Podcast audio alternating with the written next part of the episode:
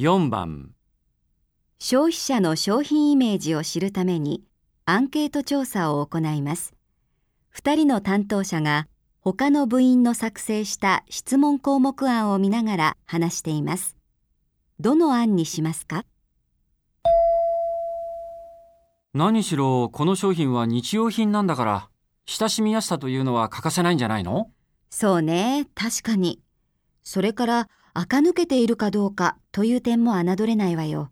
つまりデザイン性も大きいポイントよね。そうだよな。やっぱりまずは見た目だからね。それにもちろん匂いも。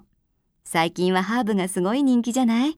こだわる人多いと思うな。うん、そうだね。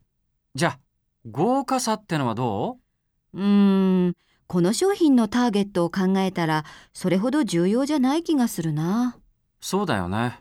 じゃあ、それは外そう。大きさもどう捉えているか知りたいところだな。そうね。扱いやすさにも通じるもんね。